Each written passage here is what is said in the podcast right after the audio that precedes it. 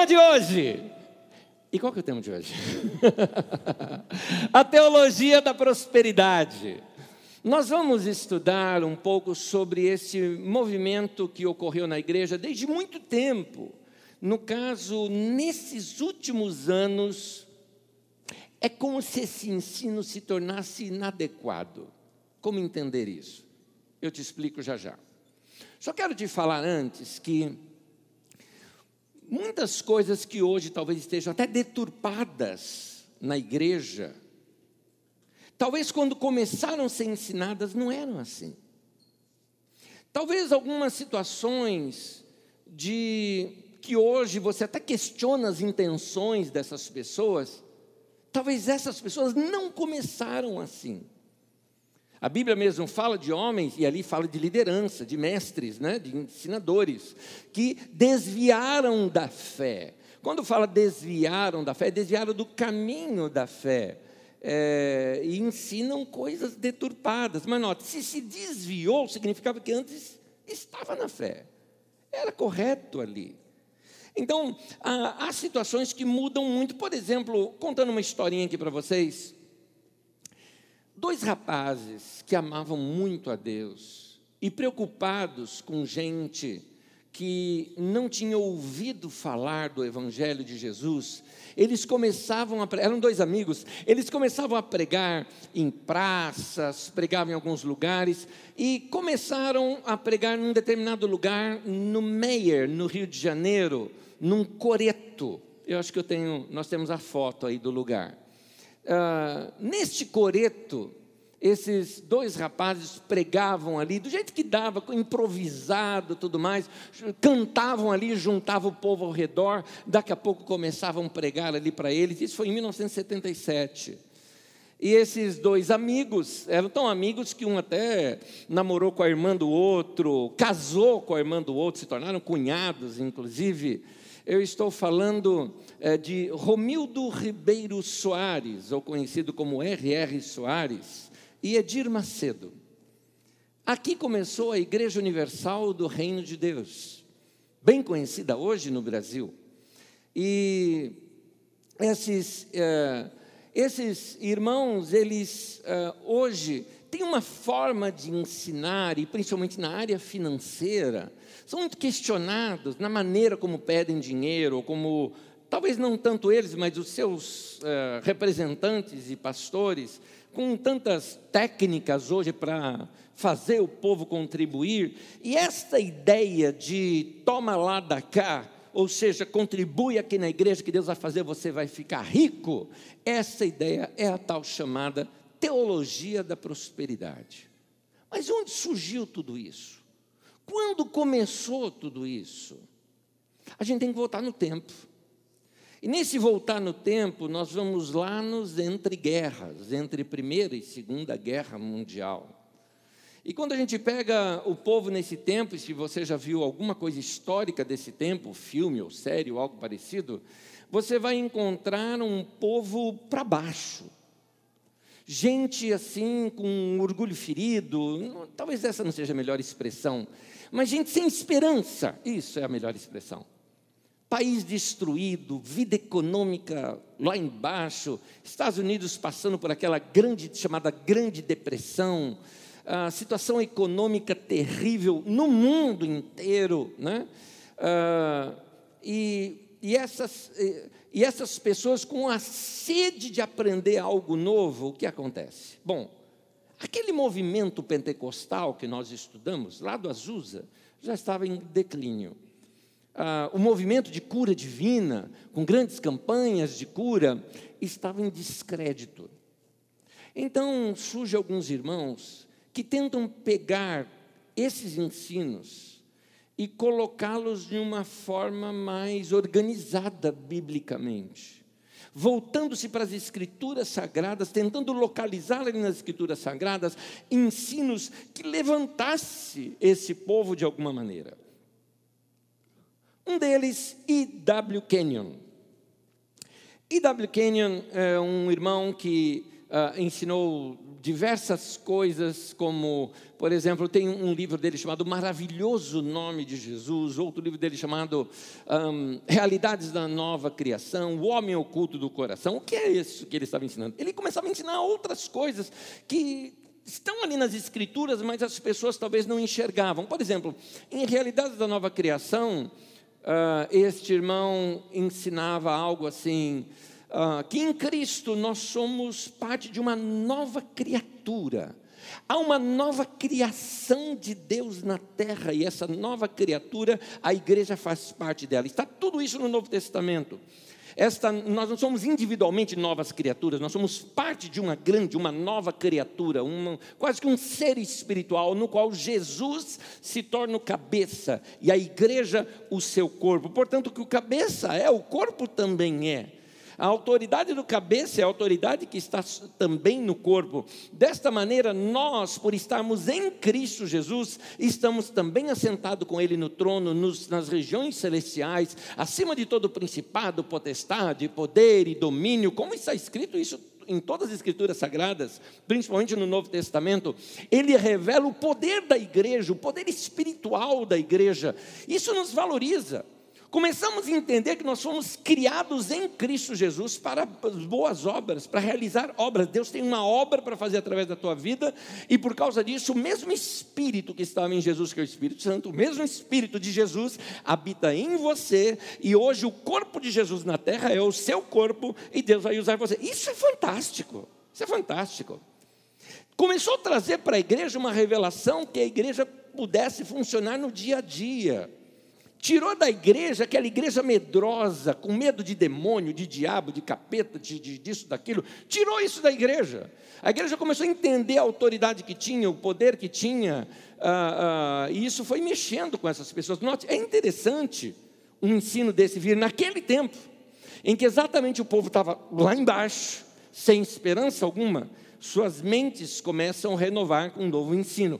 Só que esse ensino foi se expandindo começaram a entender o valor das Escrituras, o poder e a revelação das Escrituras, da verdade de Deus, da palavra de Deus, que diz, a Bíblia mesmo diz isso, que ele estabeleceu acima de tudo a sua palavra. Então, o que a palavra de Deus diz é a maior autoridade.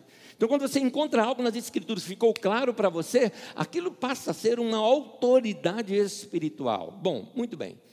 Um outro irmão Entendendo essas revelações, e entendendo, quando eu falo revelação, é esse abrir dos olhos, quando você fala assim, gente, eu nunca tinha visto isso dessa maneira, e aquilo abre os seus olhos, isso é chamado revelação.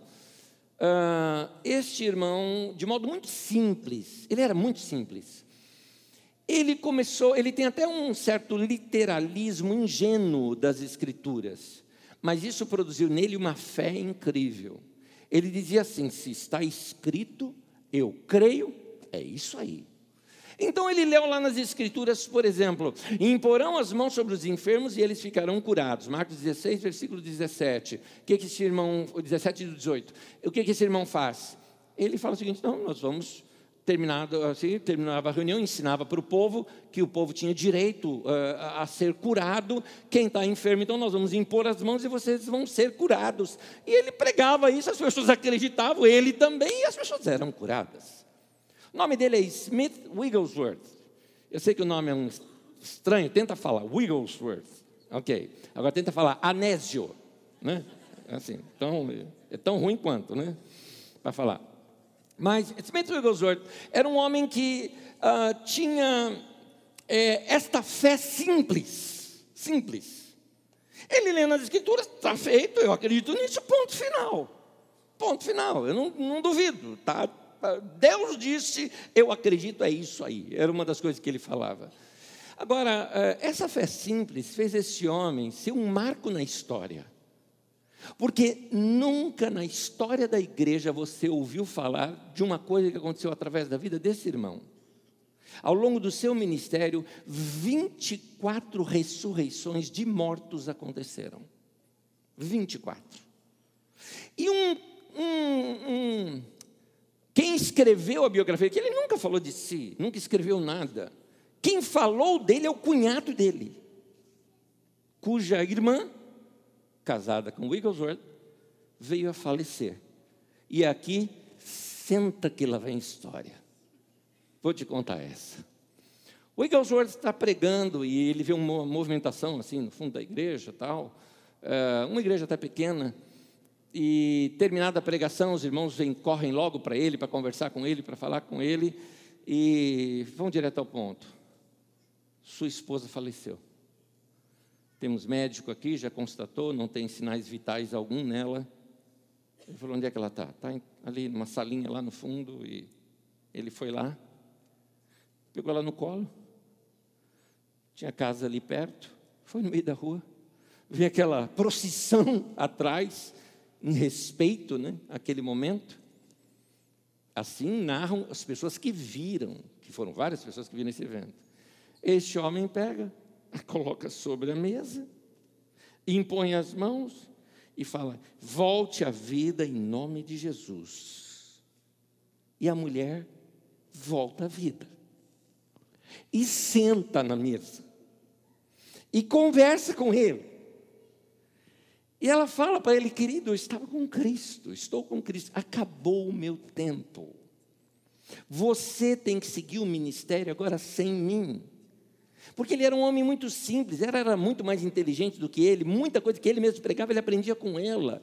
Ela era o grande suporte para a vida dele. Ele falou: Eu não consigo viver sem você. Olha que, que coisa mais romântica, gente. Eu não consigo viver sem você. E ela falou: Mas é isso que, que, que Deus quer. Acabou o meu tempo, você vai seguir o seu ministério agora sem mim. Ele a abraçou, deram um beijo, ela deitou e voltou a morrer. Eu sei que arrepio os negócios desse. Ainda mais eu que morava em frente ao cemitério da Cachoeirinha. Parece aquelas histórias que contava lá, eram duas caveiras que se amavam no cemitério da Cachoeirinha. Imagina um negócio desse. Então, é, é, impressionante isso. E não é uma coisa assim contada por uma pessoa. Muita gente viu isso acontecer, presenciaram isso, não é? Uh, parte da, das histórias dele. Em português tem apenas um livro chamado Apóstolo da Fé, mas é raro, você talvez só encontre em sebo é, onde conta um pouquinho das histórias deste irmão, que foi escrito pelo cunhado dele, inclusive. Então, a fé começou a ser algo prático. O povo começava a acreditar que poderiam ser curados pela fé. As pessoas começaram a acreditar que bastava crer e eles iriam experimentar dimensões maiores, mais profundas na sua fé, no seu relacionamento com Deus. Um outro irmão, ele era um rapaz de 19 anos de idade e os médicos não deram para ele mais do que seis meses de vida devido a um grave problema de coração que ele tinha. E ele, naquele tempo, ali no leito, ele começou lendo as Escrituras Sagradas, lendo o texto de Marcos no capítulo 11. Ele começa a entender ali o que o texto dizia. Se você disser a este monte, é, erga-te e lança-te no mar, e não duvidar no seu coração, mas crer que se fará o que você diz, assim será com este, com ele no caso. E ali o versículo 24 fala: E também digo que tudo o que em oração pedires, crede que recebestes, e você vai ter. Ele entendeu aquilo. Ele entendeu que ele precisava, naquele momento, pedir algo para Deus que ele iria crer que tinha recebido naquele momento em que Deus havia dado. Ele falou: e depois eu não vou pedir mais, eu vou só agradecer a Deus e contar para todo mundo, porque eu vou pedir a minha cura para Deus e Deus vai me dar. Essa era a fé deste jovem de 19 anos de idade. Seu nome, Kenneth Hagin. Kenneth Hagin é, experimentou a cura, tanto que você vê, ele veio falecer só em 2003 ou alguém que realmente foi completamente curado ali e passou anos de sua vida ensinando sobre fé. Para você ter uma ideia, mais de 60 mil alunos passaram por suas escolas para aprenderem eh, esses princípios que este irmão ensinava. Ah, Hagen, ao longo da sua vida, tem ensinado essas coisas, e o que, que ele dizia? Ele dizia o seguinte. Ah, que nós precisamos exercitar a nossa fé. A nossa fé foi dada de igual modo a todos. E se você exercitá-la, ela cresce, se você não exercitá-la, ela não cresce. E uma das formas que você tem de exercitar a sua fé é colocar em prática aquilo que você lê nas Escrituras Sagradas. A fé vem pelo ouvir e ouvir a palavra de Deus. Então, quando você recebe revelação das Escrituras Sagradas, aquilo vem trazendo fé no teu coração. Então, você tem que se dedicar às Escrituras e acreditar no que as Escrituras dizem. E esse irmão acreditou pela sua própria cura. E assim foi. Ele falou: Eu estou curado. Eu pedi isso para Deus. Eu estou curado. E as pessoas falaram: Mas você ainda está na cama. Ele falou: Aguardem, aguardem. Os sintomas vão sair, mas que eu já estou curado, eu já estou. Ele acreditava dessa maneira. De fato, pouco tempo depois, levantou-se da cama e assim foi até o final da sua vida, de modo saudável, Uh, e ensinando isso para outras pessoas. O grande ensinamento dele vem da ideia que tem ali no próprio capítulo 11 de Marcos, quando você começa a ler anteriormente aquele capítulo, conta o seguinte: que Jesus mostra isso que Jesus ensinou na prática. Jesus estava com os discípulos, passando por uma figueira, foi ver se ele tinha figo, não encontrou nenhum figo, ele amaldiçoou a figueira e disse: Ninguém mais jamais coma fruto de ti. E os discípulos ouviram isso. Jesus estava sendo didático, ele queria ensinar algo para os seus discípulos. Eles foram para Jerusalém. Quando voltaram de Jerusalém, outros dias, é, passando por aquela figueira, os discípulos notaram a figueira que Jesus amaldiçoou secou, desde a raiz, inclusive diz o texto. Pedro, claro, falou: Mestre, a figueira que o senhor amaldiçoou secou. E Jesus então ensina isso para eles. Tenha a fé de Deus. Uh, o nosso texto tra traduzido como tenha fé em Deus. Mas é o mesmo texto que pode ser traduzido tenha a fé de Deus. Porque como é que é a fé de Deus? Deus ele, ele ordena algo, ele diz algo e algo acontece. Ele não, ele não chegou assim e falou, nossa, está escuro aqui, né? Não, ele chegou falando, haja luz, pronto, e houve luz. Então, esta fé é que Jesus usava. Por exemplo, Jesus não corou por um enfermo. Jesus não corou por um enfermo, ele ordenava, seja curado. Ele liberava uma palavra. Por isso que o texto de Marcos 11, 23 diz: crer que se fará o que diz Mostra o poder da palavra da fé sendo lançada. Esse irmão, então, tomando essa posse disso, experimenta a sua cura e nos ensina algo. Seria algo mais ou menos assim: se eu tivesse aqui um jardim e aqui tem uma plantação e uma rosa muito bonita, e eu pego essa rosa, corto aqui, chego para a senhora, falo: olha, leva para sua casa essa rosa, rosa linda, já que você achou bonita, leve com você. Ela leva para casa, bonita, coloca num vasinho lá em casa e tudo mais, ela fica bonita lá na sua casa, mas passado alguns dias ela vai murchar, secar e você vai falar: ah, a rosa morreu. Quando foi que a rosa morreu? Na verdade, aquela rosa morreu naquele dia em que a vida que vinha das suas raízes não vinha mais, ela foi cortada. Mas ela permaneceu com aqueles sintomas né, de vida por um bom tempo, até que ele se secasse completamente. Era isso que ele ensinava. No momento que você crê e você ora, as coisas acontecem. É só aguardar um tempo. Continue confessando a sua fé, continue acreditando, aquilo vai desaparecer e vai sumir, você vai estar completamente curado. Era isso que ele pregava, era isso que ele pregou o resto da sua vida. Conheci diversas pessoas que foram curadas através do ministério dele, algumas eu mesmo conheci. Conheci pessoas que foram curadas através de alunos dele.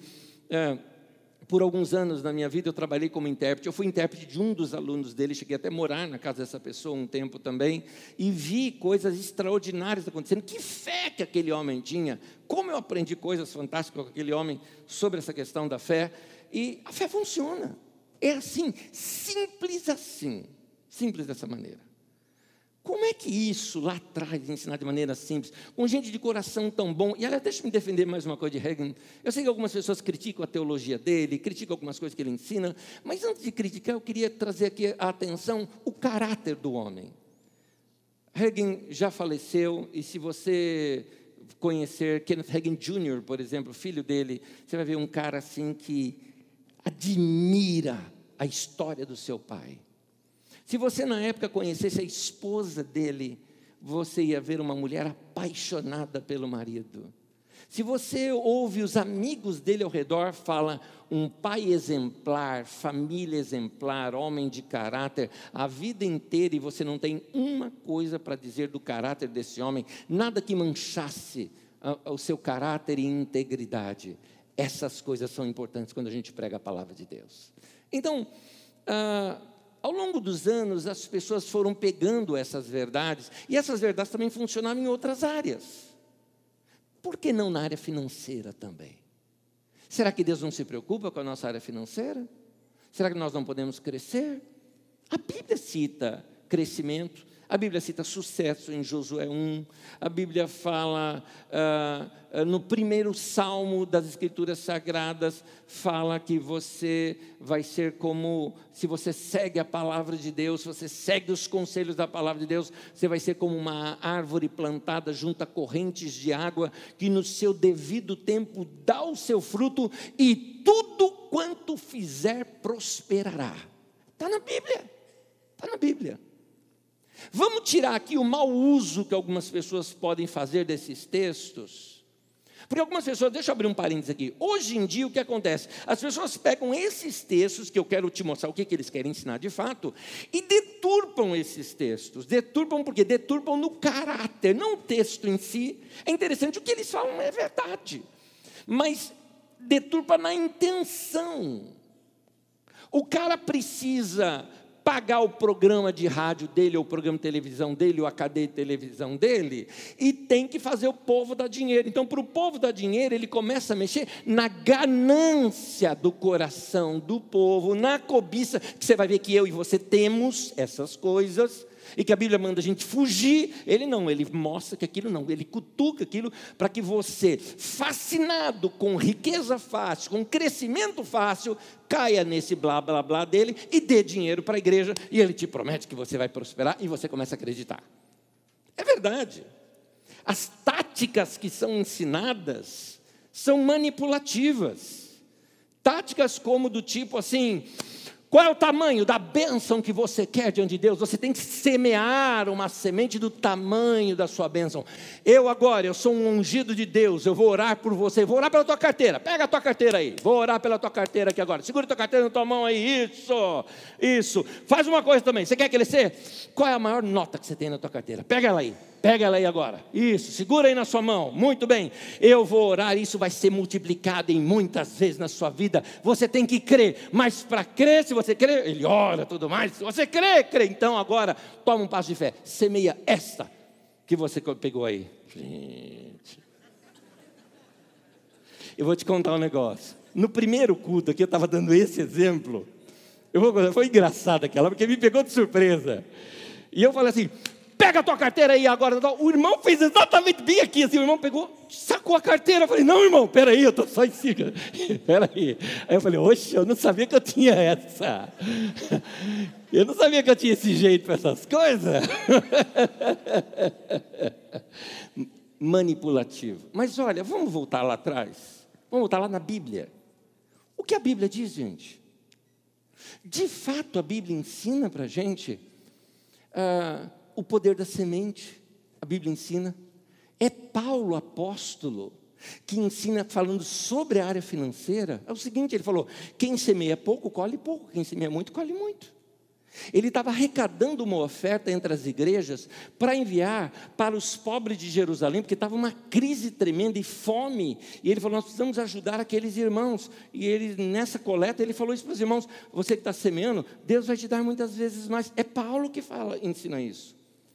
É Jesus quem ensina o seguinte: dai e ser-vos-á dado. E ele fala como? Boa medida, recalcada, sacudida, transbordante, generosamente se vos darão. Explicando isso para você, porque nós não somos do meio da, eh, da agricultura, talvez não entendamos essas palavras. Boa medida está dizendo a medida na qual você deu algo, mas a cesta que vai ser colocado, que vai ser dado para você, vai ser uma boa medida recalcada, ou seja, você soca os grãos lá dentro para caber mais. Sacudida, pai põe mais. Aí sacudida, que é para caber, preencher qualquer espaçozinho que tem lá. E põe mais, e transbordante. Generosamente se vos darão. É Jesus que ensina isso. É Jesus ensinando, só que na boca de Paulo, que fala o seguinte: a maior felicidade em dar do que em receber. Então ele ensina essa generosidade do dar. É no profeta Malaquias que fala que quando você entrega os seus dízimos, Deus vai abrir as janelas do céu e ele fala: me experimente nisso, provai-me nisso, me experimente nisso, se eu não abrir as janelas do céu e te abençoar com bênção que você não tem onde guardar, de tanto que eu vou te abençoar. Em Filipenses diz que Deus vai suprir nossas necessidades segundo a sua riqueza. Deus é rico? Hã? Falta alguma coisa para ele? Não. Então, nota que a Bíblia nos ensina essas coisas. O problema são pessoas de mau caráter, de mau coração, que tomam esses textos, deturpam e manipulam as pessoas para arrecadar dinheiro para si. Paulo estava arrecadando dinheiro para os outros, para ajudar pobres e necessitados. Entendeu? É, é, Malaquias fala da arrecadação, mas ele mesmo não comia daquela arrecadação. Era para dar sustento para a obra ali do templo, para fortalecer aquela obra da religião ali em Israel. Mas ele mesmo não comia daquilo. Você nota que a, a intenção era outra ali é, é nas escrituras sagradas. Agora, isso funciona? Sim, funciona. Me permitam voltar aqui no tempo e te contar uma experiência lá dos meus 17 anos de idade. Por que razão a de lá? Porque foi a mais impactante comigo, por ter sido uma das primeiras. Eu não conhecia muito esse, esse tipo de coisa, embora eu era dizimista desde meus 11 anos de idade, no meu primeiro emprego que eu tive, mas aos 17 foi uma experiência muito gostosa, muito gostosa. Eu uh, trabalhava como intérprete auxiliar de um irmão, uh, e estava ali na aula do seminário, e antes de começar a aula, nós cantávamos junto como um culto, assim, a gente cantava umas duas canções e depois íamos para o estudo da palavra, onde esses irmãos uh, uh, de fala inglesa iam ensinar ali para a gente, a gente trabalhava na interpretação. Mas enquanto isso está acontecendo, os cânticos, eu estava ali sentado e eu percebi que Deus falou comigo algo. Tinha um homem sentado a umas duas fileiras na minha frente, eu não conseguia tirar os olhos dele, ele estava de costas para mim cantando, mas eu não conseguia tirar os olhos dele, e eu senti Deus falando assim comigo: tira tudo que você tem na carteira e dá para ele. Gente, quando eu falo Deus falou comigo, eu não estou dizendo que eu estou ouvindo vozes, não foi isso que aconteceu. A voz de Deus é uma voz que você sabe. Eu sabia que era Deus, eu sabia que eu tinha que fazer isso. E um detalhezinho, não titubeei, sendo honesto com você, não fiquei assim, oh, será que é Deus? Será que é Deus? Não fiquei, não, eu tinha certeza que era. E assim, na boa, eu falei, é isso aí que eu vou fazer, eu vou, eu vou obedecer. Abri minha carteira, tirei tudo que eu tinha e fui lá e eu, meu processo foi simples assim. Naquele momento que a gente tem ali, abraça teu irmão, tudo mais, tal, eu fui até esse irmão, abracei esse irmão, tirei o dinheiro e pus no bolso dele. Ele, a hora que ele viu assim, ele falou: meu irmão, que isso? Eu falei: Deus falou para eu te dar, para te abençoar. Estou plantando uma semente aí na tua vida. O cara desabou a chorar. Ele me abraçou, ele me abraçou, ele me apertava assim, ele me abraçava e falou: oh, meu querido, eu, eu, eu não tenho dinheiro para comprar pão e leite para os meus filhos amanhã. Eu vim aqui até ia pedir para algum irmão para poder me ajudar, e ele falou: Te explico por quê. Olha, olha, eu sou trabalhador, eu trabalho. Os irmãos aqui, ele falou: Eu sou dessa igreja, que os irmãos aqui me conhecem há muitos anos, sou daqui há muitos anos. É, o caso é que a minha empresa não tem pago os nossos salários e acabou, simplesmente acabou tudo, não tem mais nada lá em casa. Estamos com essa, essa dificuldade já.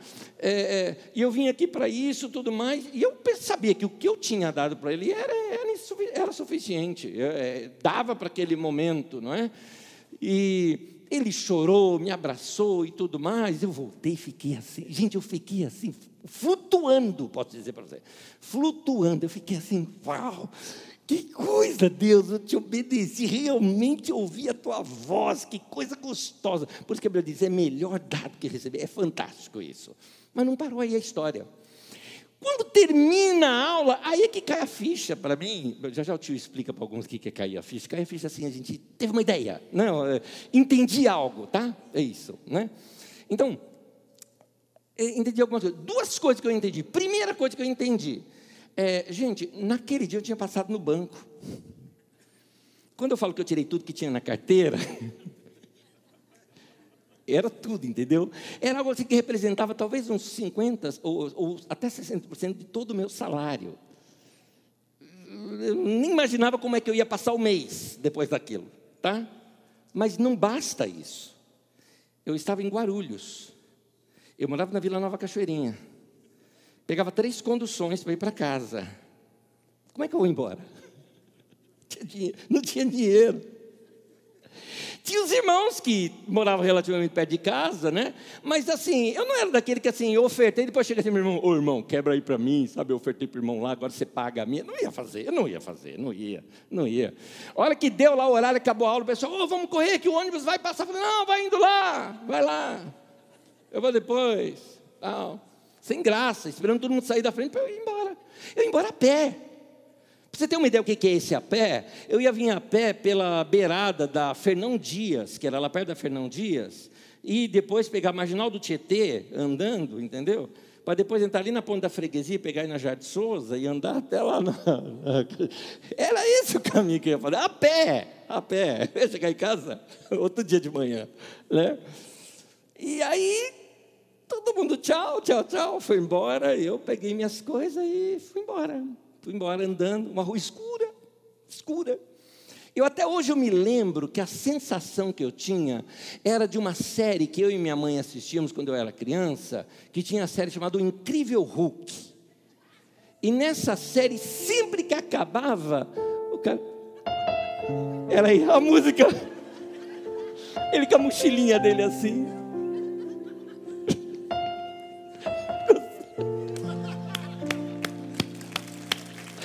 Você é o cara. A sonoplastia foi, isso não foi combinado. Era essa música mesmo.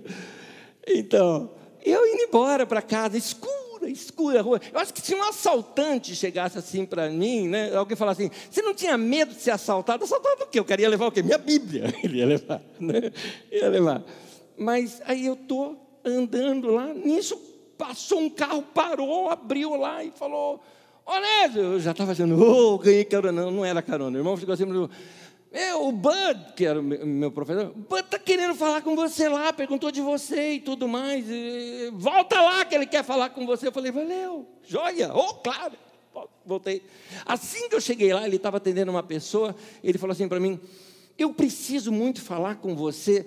Você pode dormir na minha casa hoje? Eu falei, claro! Claro!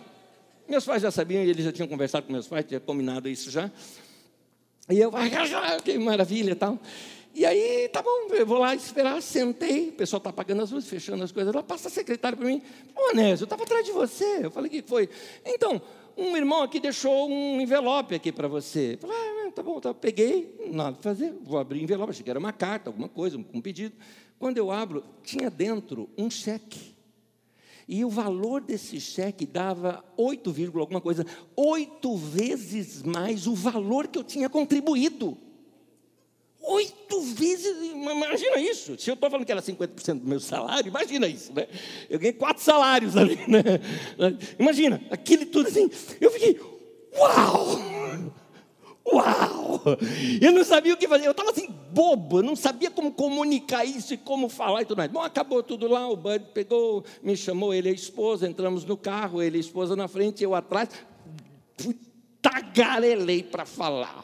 Falei, você não imagina o que aconteceu comigo, rapaz. Olha. Aí eu contei toda a história para ele, né? Eu estava ali no culto do mais, o pessoal cantando, eu vi assim, o irmão foi lá na frente, eu entreguei no, no meu irmão, tá bom. Falei, voltei assim, daqui a pouco o pessoal tá tchau, tchau, tchau.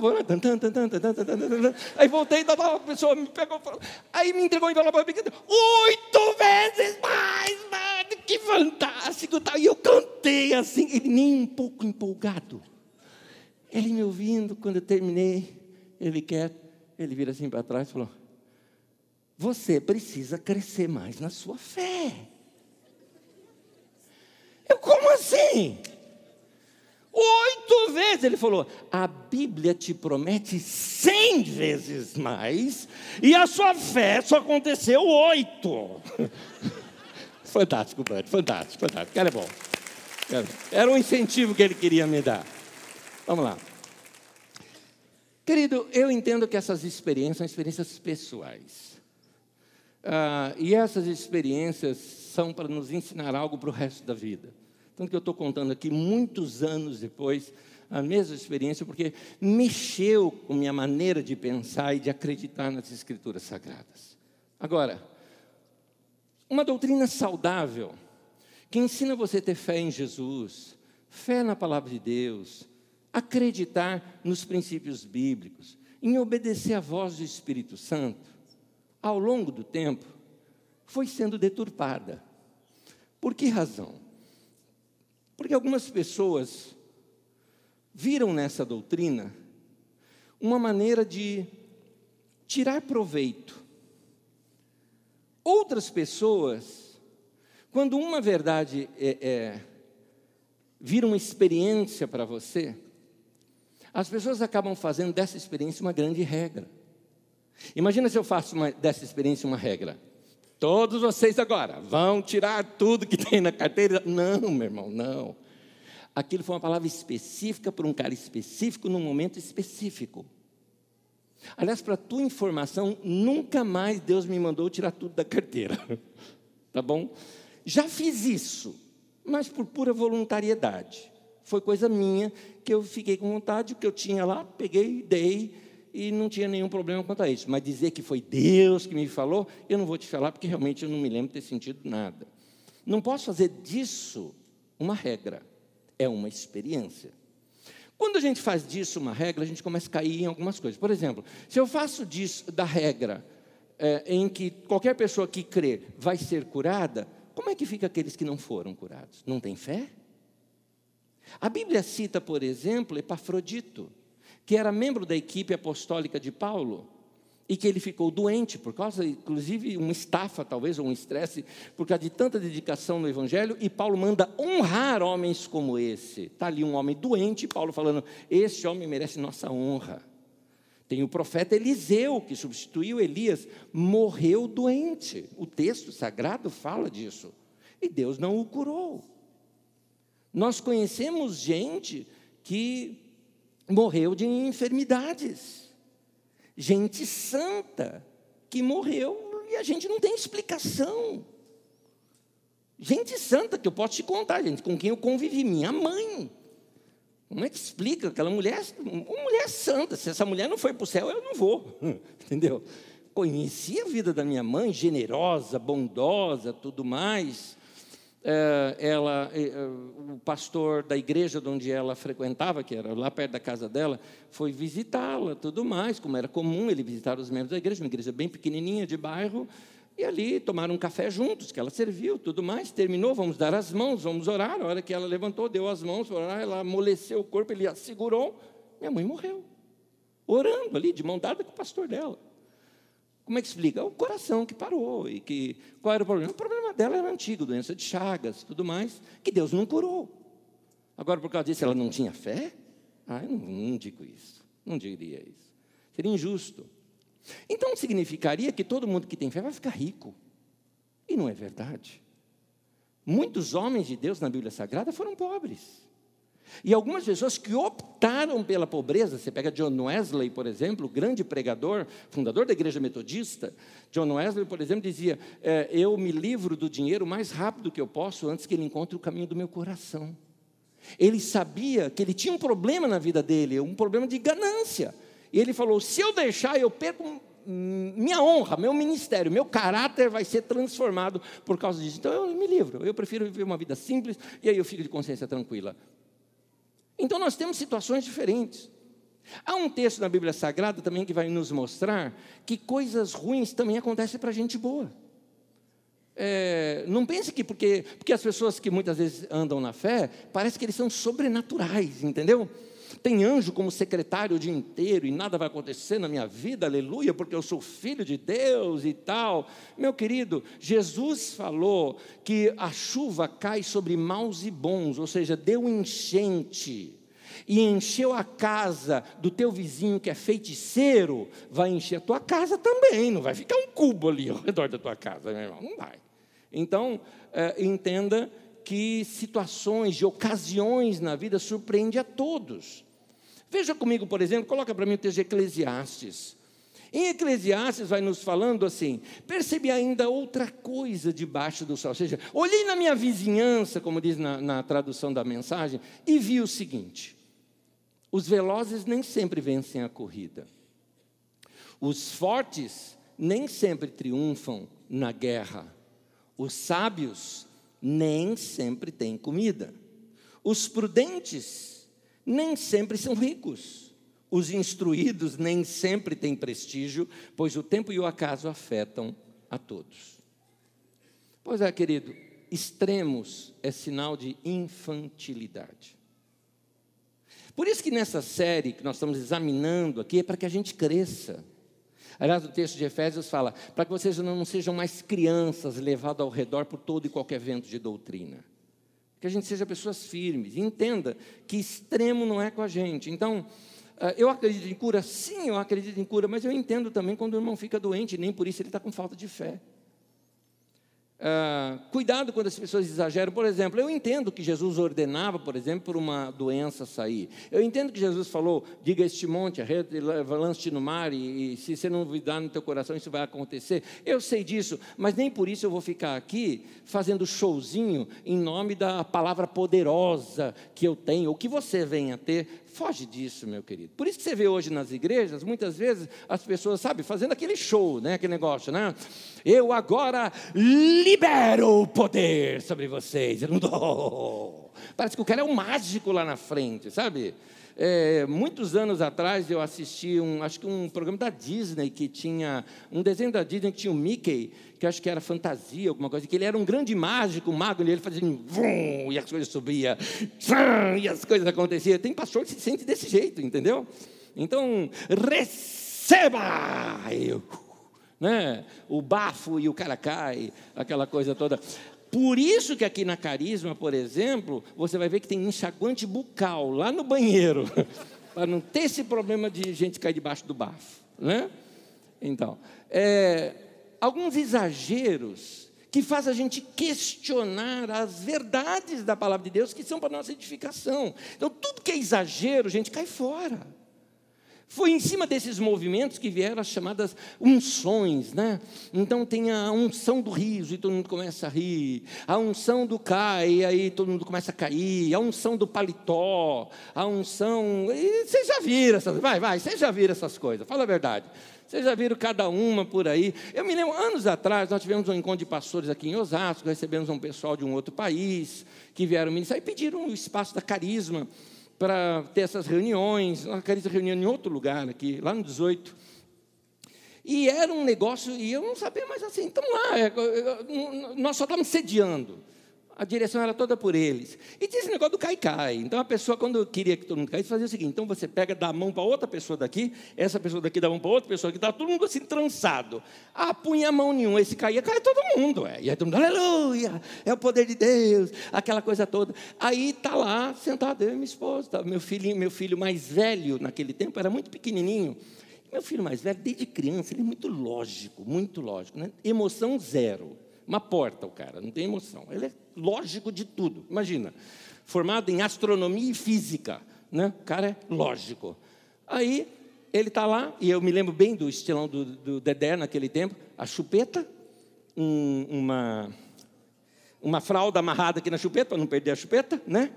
E lembra, sabe aquela menininha do Simpson, né? Esse era ele.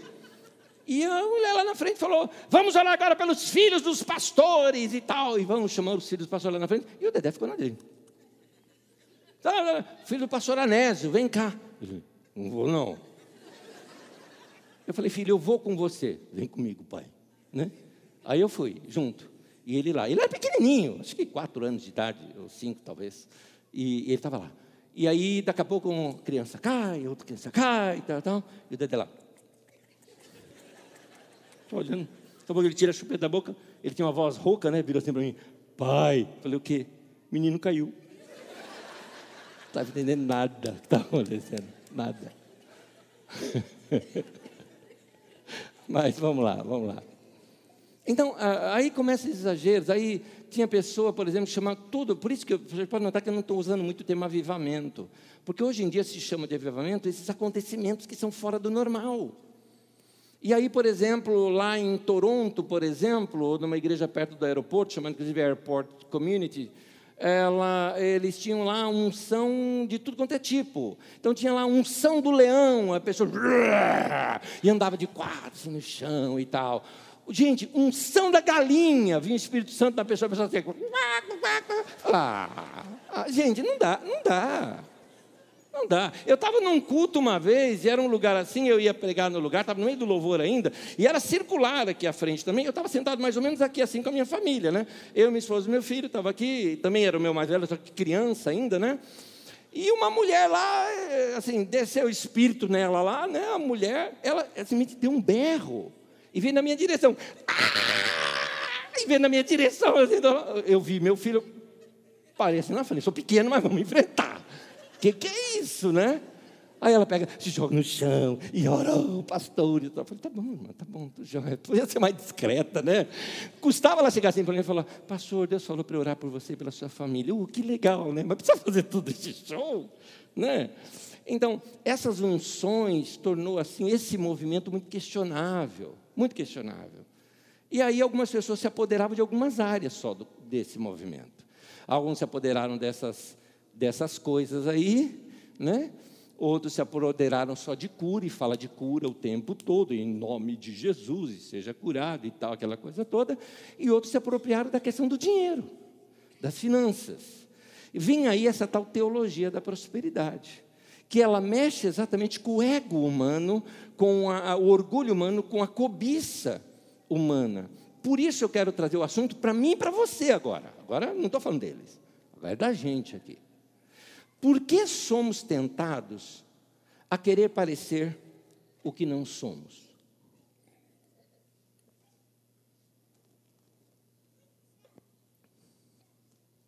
Por que somos tentados a querer parecer mais rico do que somos?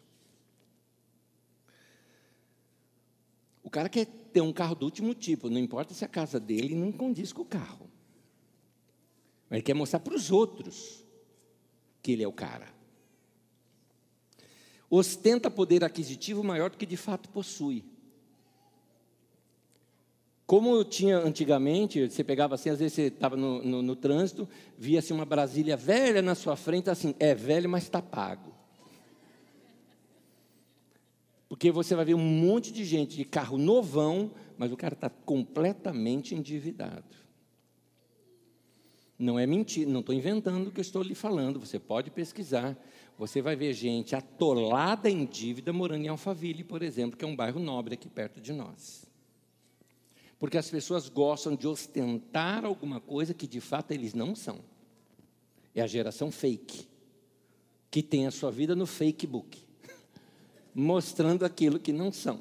Como uma menina, por exemplo, que ela ostentava roupas caríssimas, mas o que, que ela fazia? Ela ia numa loja, experimentava roupa caríssima, ia lá para dentro do provador, tirava foto lá dentro, só para mostrar que cada dia ela estava com uma roupa nova. Ó, ao, ao ponto. Gente, isso é doentio.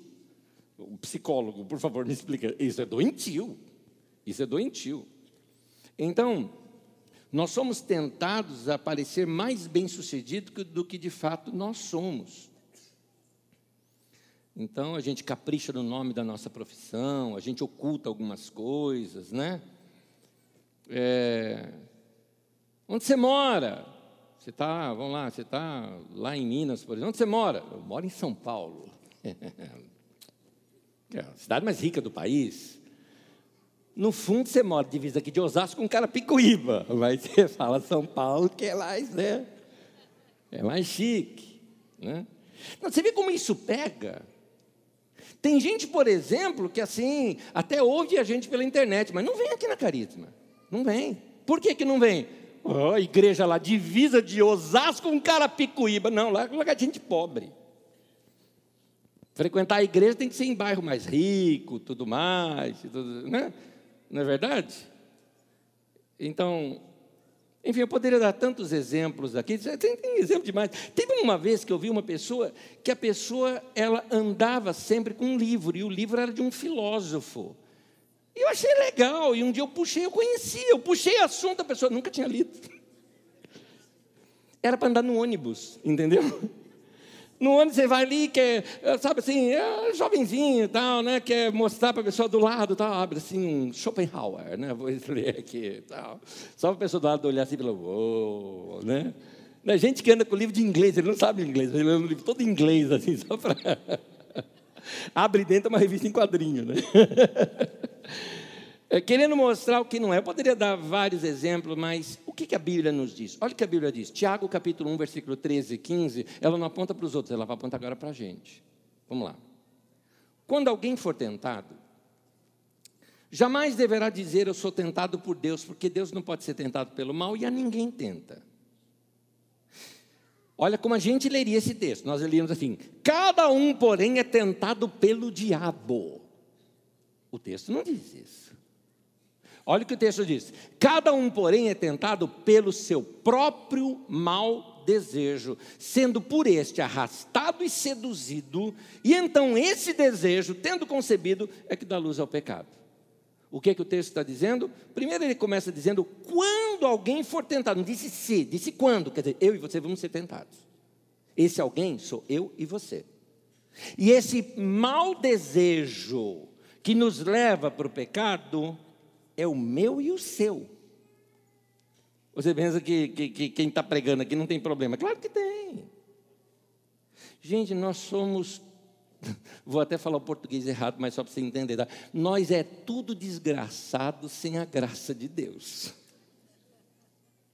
Então, tem hora que Deus chega para a gente e fura a bola. Abaixa o monte. Você não é tudo isso que você pensa que você é. é todo mundo peca. Por isso, meu querido, não pose de santarrão, porque isso é feio. Porque tem cara, tem assim que acho que é o cara, né? É santarrão, é, o, é assim, ele tem uma ligação com Deus assim que ninguém tem. É anjo o tempo todo, aleluia, Deus me revelou, Deus me revelou, Deus falou comigo. Gente, tenho sincero, eu sou honesto com você, eu tenho um pouco de náusea desse tipo de gente. Eu estou falando sincero, porque me faz mal. Eu falo, gente, isso é doentio. E usando a religião para isso. Sabe? Você vai falar uma coisa assim para a pessoa, sim, sim, Deus já me revelou. O cara está assim, ouve Deus 24 horas por dia, não é? É isso mesmo? É verdade isso mesmo? Você chega assim para a pessoa e fala, então a pessoa fala, como é que você está, querido? Oh, estou bem, tá, mas estou assim, sentindo umas dores, eu vou no médico tudo mais. Eu passei por isso. Mas eu crio em Deus, aleluia. e a minha fé trouxe existência, a realidade dessa cura na minha vida. Eu posso orar por você também. Tá? Você fala, calma, calma, meu, menos. Você não é tudo isso, não. Tem uma cena que eu não me esqueço.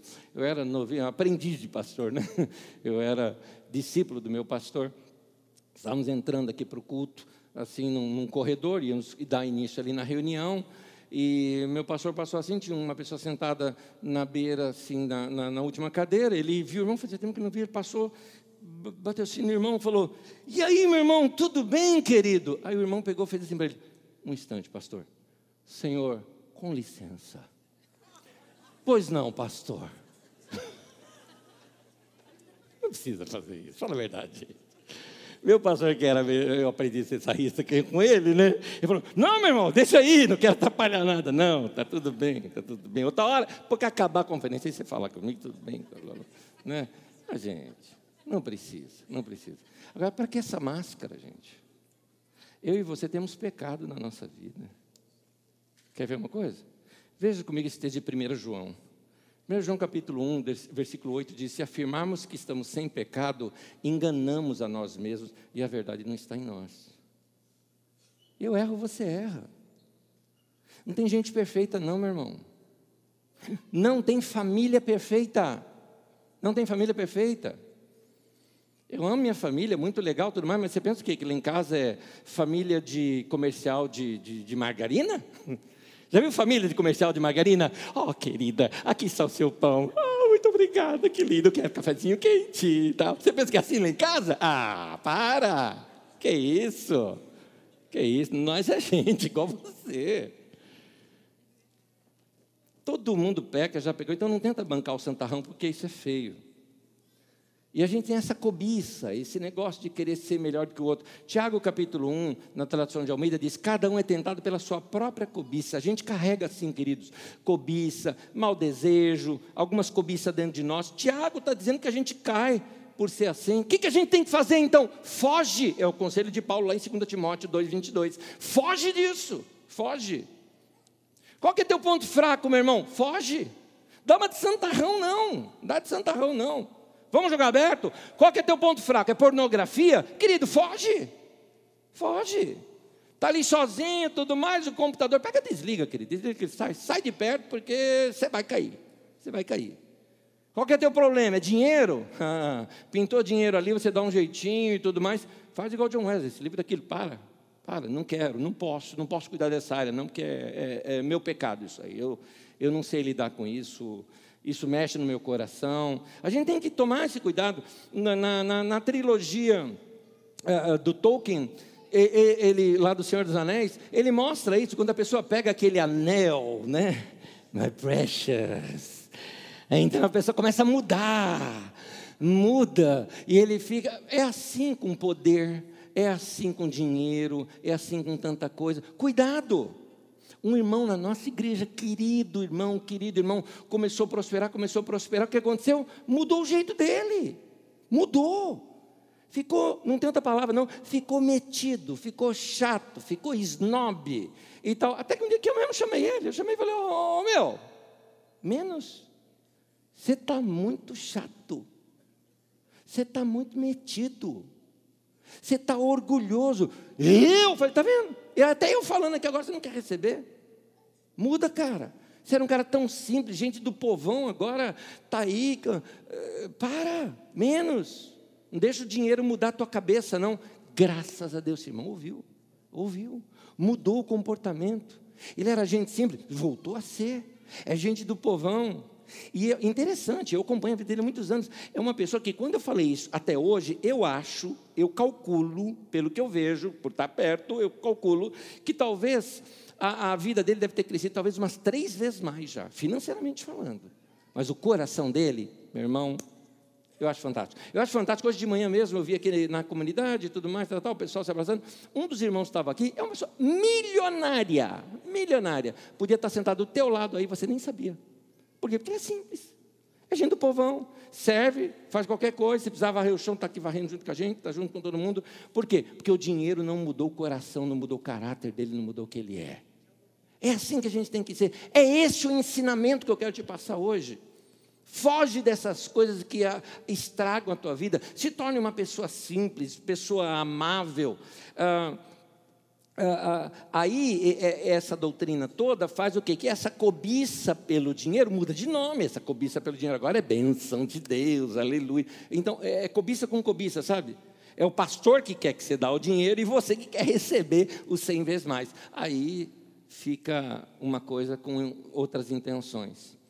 A cobiça pela fama fica naquele negócio de ter honra no meio da igreja e tudo mais. Gente, gente, eu não aguento, eu não aguento gente que acha que cargo na igreja é honra e tem que ter.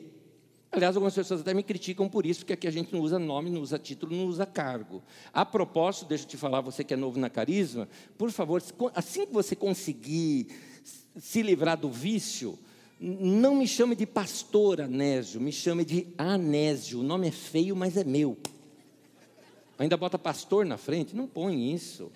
Ainda mais pastor, gente, está tão mal falado pastor aí fora. Tá igual o irmão chegou para mim lá no shopping, pastor, eu sujou, sujou, sujou. Menos, menos. Eu, não, que isso. Né? Então, eu já tive, eu já tive, anos atrás, eu tive crédito negado quando eu fui comprar um carro, porque eu assinalei lá que eu era pastor. Crédito negado. Por quê? Pastor é sem vergonha. Pastor não paga. É malandro. Pode, ó, a minha raça como está. Não é? Então, Cargo de igreja, o que é cargo de igreja, gente? O que é esse negócio? Tem, um, tem, tem gente que não aceita que você chama ele que não seja pelo título. Aí é teu amigo, tudo mais, tá igual um amigo meu. Eu conheci o cara da época de, de, de juventude. Que assim, eu vou inventar um nome, tá? Para não se tornar da pessoa. Era o João, então era o Joãozinho, né? E aí, Joãozinho, beleza, mano? Certo, tal. É nós, né? Juventude, crescemos junto, tal. Aí o cara vira pastor. Tudo bem, eu também virei pastor, né? E aí, Joãozinho? Não, pastor João. Não, Joãozinho, pastor jo... Joãozinho, né? Um dia eu ligo na igreja dele, falei: "Queria falar com o Joãozinho". Quem? Joãozinho. Né? Tal. Pastor João. O apóstolo Falei, o cara subiu. Quando ele atendeu, eu falei, aí subiu de carga, hein, mano? Subiu, né? Já está das nuvens, né? Eu sou mesmo. Porque, para que isso, gente? Você sabia que na Bíblia não tem um texto que chama a pessoa de pastor fulano? Nem de apóstolo ciclano? Como não? Está lá na minha Bíblia. Carta do apóstolo Paulo aos Romanos. Isso é subtítulo, foi colocado pelos editores. No texto bíblico não tem. Tem Paulo, vírgula, apóstolo. Apóstolo é o que ele é, o que ele faz, não título. Título eles chamavam de irmão, era isso que eles se chamavam. Pronto, acabou. Ou se chamava pelo nome, ou até pelo apelido. Era assim na Bíblia Sagrada. É assim que a gente tem que ser. Porque nós somos todos iguais, gente. É isso. Eu não aguento, uma vez eu não, eu não conhecia esse título, né? Porque eu era de igreja batista, lá tem pastor diácono, né? Eu cheguei numa igreja lá, falei com um fulano, não, o obreiro. Gente, eu queria rir, mas fiquei na minha. Eu tinha uns 10, 11 anos de idade, né? Primeira vez que eu vi aquele nome. Por quê? Porque meu pai era baiano e obrar é o nome que ele usava quando ia no banheiro fazer número 2. Aí eu encontro um obreiro, falei, Tem que explicar para esse cara aí que o presidente falou que é um dia sim, um dia não agora. Ele não pode. Não pode. Então. Absurdo, gente. Tá igual uma vez eu chamei um fulano, eu estava numa reunião, tava, então o, o, o, vou inventar um nome aqui, o Lucas, né? Ele não, Diácono Lucas, tá bom. Segunda vez eu falei, então o Lucas, ele, Diácono Lucas, tá bom, Diácono Lucas, né? Tal. Gente, o nome diácono na língua grega significa escravo, servo, escravo. É isso. Diaconia é serviço, né? Então, imagino você falar assim com alguém, fulano, ele falou, escravo. Ó, meu título, escravo. não, não tem sentido. Não tem sentido agora dele. Não tem, não tem. Aliás, pastor, você sabia que pastor era ralé da ralé? Sabia disso? Os fariseus não encostavam em pastores, pastor era pastor de ovelha, pastor era ralé, pastor seria assim, cuidar de ovelha seria mais ou menos o, uh, o flanelinha da rua, tá? Pastor é isso, pastor é ralé. Então, nós é isso. Entende? Então, na igreja você cresce para baixo, não cresce para cima, não cresce para ser superior aos outros, você cresce para servir mais as pessoas. Então, igreja é assim. O evangelho da prosperidade é um produto do capitalismo, não do cristianismo. Tem nada de cristianismo nisso. Aliás, é avesso aos ensinos de Cristo. Jesus disse que ele veio para servir. Ele veio para se entregar e se dar e se doar. Quando a Bíblia ensina sobre dar, não é para enriquecer o outro. Quando ensina sobre dar, é para trabalhar na generosidade no nosso coração. Para de ser orgulhoso. Quando um dia você for abençoado e tiver uma bênção para contar, conte como bênção do que Deus fez na tua vida, não do que a tua fé alcançou, que você é o cara. Não, não fala dessa maneira, fala assim: olha, Deus foi gracioso comigo e me curou, olha como que Deus é bom. Dê a glória a quem é devida. A glória é só a Ele, só a Ele seja a glória, a honra, o louvor e o poder para sempre. Amém. Isso é palavra de Deus, isso é palavra de Deus. Os fracos na fé, pessoas sem fundamento bíblico, são uma presa fácil para o evangelho da prosperidade. A autoestima da pessoa está tão baixa que palavras de gentileza passam a fasciná-la. Palavras de grandeza passam a fasciná-la. Então, essa pessoa ela se sente um João ninguém na vida, mas sabe assim, você pode, você consegue. Tem, tem uma linguagem por aí hoje que eu não gosto. Por exemplo, eu, sendo sincero, muito honesto com vocês, eu, eu não gosto da expressão, você é um príncipe, porque eu tenho aversão à realeza. Aversão. Eu até brinquei um tempo atrás com meu filho. Meu filho mais velho estava no exterior e fez um exame de DNA. E nesse exame de DNA puxa exatamente a ancestralidade, né? Por parte de pai, por parte da mãe. E acertou em cima. Fantástico aquele exame. E puxou a ancestralidade italiana, portuguesa, índio, tal. Tem um pezinho lá na África, coisa boa tal. E na minha bateu lá um inglês. Ainda lá na Idade Média, algum ancestral meu e tudo mais. Inglês, né? Aquela coisa toda, parece nobre, né? É igual as pessoas que acreditam em outras vidas passadas, né? Sempre ele era um príncipe, um cavaleiro, alguma coisa assim, né? Eu falei, filho, um ancestral nosso lá, se foi mesmo de lá, tenha certeza, não era príncipe, não era rei, não era nada disso. Deve ser alguém que foi contra o rei, foi queimado em praça pública, vivo. Isso explica a aversão que seu pai tem a essas coisas, né? Muito bem. Aí vem a pregação no meio da igreja, dizendo assim: Você é um filho do rei. Você é um príncipe, você tem que se ver como um príncipe, você tem que se vestir como um príncipe. Imagina aquelas coisas. Você tem que se vestir como um príncipe. Você, para de usar esse carro velho que você tem, você tem que ter um carro digno de um filho do rei. Aí o indivíduo acredita nisso, vai lá no shopping, toma um banho de shopping, só que deixa lá aquela conta enorme para pagar. Aí vai lá na, na, na, na, concessionária, compra aquele carro com aquela Bíblia de prestação assim para pagar. Ele vai aparentar a vida de príncipe, mas o que ninguém falou para ele é que ele teria dívida do tamanho da vida de um príncipe. Só que com salário, só que não. Salário, ó, então, é, por isso tem tanta gente endividada no meio da igreja. Por causa da igreja. Quando o ensino da sabedoria divina está em quê? Economize, organize sua vida, pague suas dívidas, li, zere as suas dívidas. Daqui a algum tempo vai sair aí na internet o nosso estudo que fizemos com os casais aqui da nossa comunidade, falando sobre a administração financeira. Escute você. Vai sair daqui a algum tempo aí. Você assista depois. Vai te ensinar você a organizar, fazer conta, fazer cálculo, é, poupar, guardar, organizar. Isso são princípios bíblicos. Isso traz crescimento na vida da gente. E funciona, é muito bom. Mas é na base do suor. Porque Jesus, a Bíblia promete assim, lá no livro de Gênesis: do suor do seu rosto você vai comer o seu pão. Não tem dinheiro fácil, meu irmão. Dinheiro se conquista dessa maneira, com organização e boa administração. É dessa maneira, não é com milagreira, não.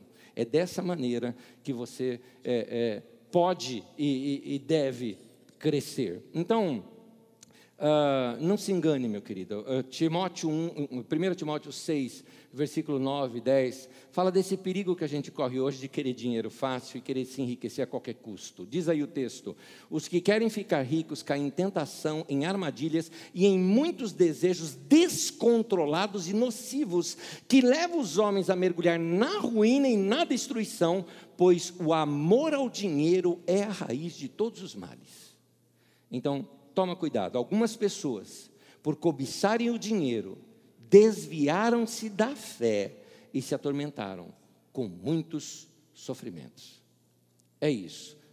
Conselho bíblico. Então, ah, vamos vencer essas coisas. Vamos chegar assim para Deus e falar: Deus, tira orgulho do meu coração. Tira o meu orgulho. Você está ganhando mais, meu irmão? Levanta a mão para o céu e fala: Graças a Deus, que bom. Estou crescendo na vida. Olha como Deus é bom. Mas na medida que você cresceu, cresce também em generosidade. Ajuda aquele que está começando. Dá dicas para aquele que está começando agora. Um dia eu estava saindo aqui da Carisma, aqui, daqui do outro lado da rua eu vi um rapaz mexendo no nosso lixo. Ali, quando ele passou, eu estava saindo também. Cheguei e grudei nele. Sabe aqueles rapazes, aqueles carrinhos que vai vender coisa? No caso, ele ia vender plástico. Eu fui até ele, estava debaixo de uma sombra, estava um sol quente fiz sinal para ele, parou um pouquinho, falei, você quer beber uma água, quer passar no banheiro aqui alguma coisa? Você está com fome? Como é que está? Não, está tudo ok e tal, tal, tal. Falei, tá bom, tal, porque eu já fiz isso que você fez. Eu já fiz isso. Meu caso era ferro velho, eu carregava ferro velho. Eu carregava esses carrinhos para poder ganhar um dinheirinho lá e fazer alguma coisa. Não tem vergonha de falar isso, é trabalho, não tem que ter vergonha. E eu fiz isso aí. E, e é interessante, naquele tempo, eu estava administrando uma empresa. E ele falou: O que você faz? Eu falei: Hoje eu sou administrador de uma empresa. Mas é possível. Ele falou: qual foi o caminho? O caminho foi o seguinte: chegaram para mim e falaram o seguinte: estude, estude, estude. Trabalhe, trabalhe, trabalhe. Seja econômico, não gaste com besteira, economize o dinheiro, poupe pouco a pouco, que com o tempo você começa a melhorar de vida. E eu comecei assim como você. Às vezes eu pegava esse dinheiro aí para comprar livro. Eu vendia ferro velho para poder pagar minha passagem para ir para a Biblioteca Municipal lá de São Paulo, porque naquele tempo não existia internet, para poder pegar livro e ler e crescer no meu conhecimento. Foi isso que eu fiz. Então cresce você. E aí depois eh, ele ali, eu falei, posso orar por você? Claro, claro. Orei por ele, o menino chorou, tudo mais. Coisa minha. Saquei uma grana do meu bolso, assim, dei para ele. Ele falou, nunca fiz isso na minha vida. Eu falei, isso te marca a tua vida, mas eu quero um desafio teu. Um dia você vai crescer e você vai fazer o que eu estou fazendo com você com outra pessoa também. Então, meu querido, cresceu na vida, ajuda quem está crescendo. Ajuda quem está crescendo. É isso. Não é para você ficar soberbo, não é para você falar que é melhor do que os outros, não é nada disso. É para você ajudar as pessoas a crescerem também. Então, toma cuidado com o orgulho. O orgulho nos torna superficiais. Quem é orgulhoso não quer que a pessoa conheça detalhes da vida dele, porque se conhecer, não vai passar mais a recebê-lo, porque vai conhecer assim que o cara não é tudo isso que ele fala. Quem é orgulhoso assim é distante das pessoas é, não anda na luz, não é? Então, vença o orgulho, meu querido, vença as suas fraquezas. Romanos 12, versículo 3, diz assim: Ninguém tenha de si mesmo um conceito mais elevado do que deve ter, mas, ao contrário, tenha um conceito equilibrado. Então, não se ache o máximo com sua fé, não se ache o máximo por ser pastor, por ser músico, por ser qualquer coisa no meio da igreja. Não se ache o máximo com isso, meu querido seja servo, sirva as pessoas, é, seja generoso, é isso que vai é, mudar a tua vida. Mais um texto só aqui que eu quero ver com você, duplo nesse sentido. Aqui a Bíblia mostra como é que a gente prospera na vida. Provérbios 11, 25. O generoso prosperará. Provérbios 22, versículo 9. O generoso será abençoado. E aqui vem a minha frase: a questão não é ter ou não ter dinheiro mas é ter ou não ter um coração bondoso e generoso. É isso que Deus quer fazer na vida da gente. Amém? Eu vou terminar, vou ler mais um texto com vocês, vou pedir para você ficar em pé comigo, por gentileza. Esse texto é um texto que conta sobre um homem, um italiano chamado Cornelius, que ele orava a Deus, buscava a Deus e dava muitas esmolas. E olha o que o texto diz, coloca para mim, Atos capítulo 10, versículo 4. O texto diz assim: O Cornélio, a sua oração, suas orações e suas ofertas subiram como uma oferta memorial diante de Deus. A palavra oferta ali também pode ser traduzida como esmolas. Mais um texto. Aquele quando Jesus está vendo as pessoas darem ofertas no templo. Diz assim, Lucas 21. Ele estava observando o povo e viu os ricos depositarem ofertas no gasofilácio. Viu também uma viúva pobre depositar duas moedinhas. Eu gosto de chamar a atenção disso. Jesus está vendo. O Cornélio dava suas esmolas e Deus está dizendo: subiu como uma canção aos meus ouvidos, com um aroma nas minhas narinas. Isso foi adoração para mim, entendeu?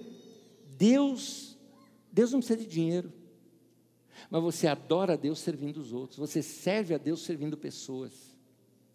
Se um dia você pegar o lanche que você vai comer, e assim, tipo assim, passar fome mesmo, ou deixar para comer depois, e doar o seu lanche para alguém que está faminto, eu te digo, Jesus está vendo. Quando você pega, organiza ali a sua casa para poupar um pouquinho mais, mas pega e vai ajudar alguém, Jesus está vendo. Aqui na Carisma não é obrigado a dar, quem dá tem que dar de coração. Mas se você hoje, quando você foi aqui na oferta e deu sua oferta, deixa eu te contar uma coisa: Jesus está vendo. Então vamos ter um coração bonito. Porque o texto de, de 1 Samuel 16 fala que o homem vê o exterior, mas Deus vê o coração. Às vezes a gente se preocupa tanto com o exterior, né? Que tal a gente se preocupar com o interior agora? Nosso coração é assim. Vamos ter um coração generoso? Vamos ter um coração bondoso? Última frase. Mostre o seu coração de adorador a Deus através de suas ofertas, suas doações, suas esmolas, sua bondade, sua generosidade.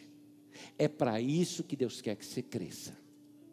Que, que Deus quer abençoar a tua vida? Para você ser um canal de bênção. Porque, meu querido, se for para você gastar tudo com você, então não vale. Está na hora da gente organizar melhor a nossa vida e sermos canal de bênção. Amém. Vamos parar com esse zoião que a gente tem de sempre querer coisa nova. Anda com a coisinha mais velha, mas ajuda pessoas necessitadas, ajuda a gente que está precisando. Invista na obra de Deus para ver gente sendo alcançada com o Evangelho. Invista em bons solos, sabe, que a gente planta e colhe por, ao ver resultado daquilo. Isso faz uma grande diferença na vida da gente. Amém? Posso terminar orando com vocês?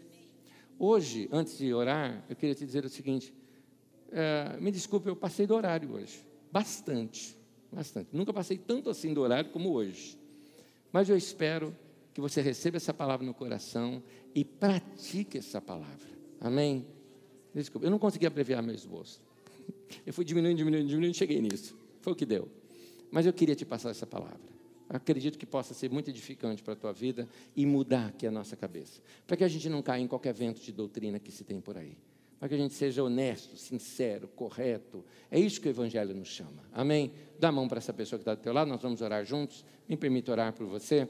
Senhor, eu oro pelos meus irmãos, eu oro pelas minhas irmãs, eu oro por aqueles irmãos que ainda vão ouvir essa palavra daqui a alguns dias, alguém que está nos ouvindo nesse momento pela internet. Senhor, fala com essas pessoas o que elas precisam entender.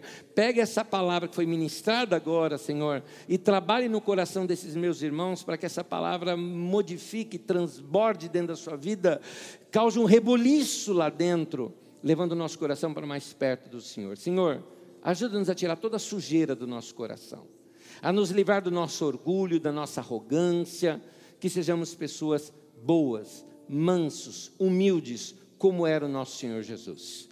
Nós queremos imitá-lo em tudo, ser como ele é. Ajuda-nos, Senhor, a andar nos teus caminhos e nos teus passos. Nós te pedimos, Senhor, purifica o nosso coração e aceita essa nossa adoração. Que sejamos generosos, trabalha isso no nosso coração, para que a nossa vida mude e dá-nos olhos para ver as necessidades de pessoas ao nosso redor. Que sejamos canais do teu reino aqui na terra. Em nome de Jesus nós te pedimos isso. Amém, amém e amém. Se Deus falou com você, você mesmo agradeça a Deus e fala para Ele: muito obrigado, Senhor, por ter falado comigo. Amém.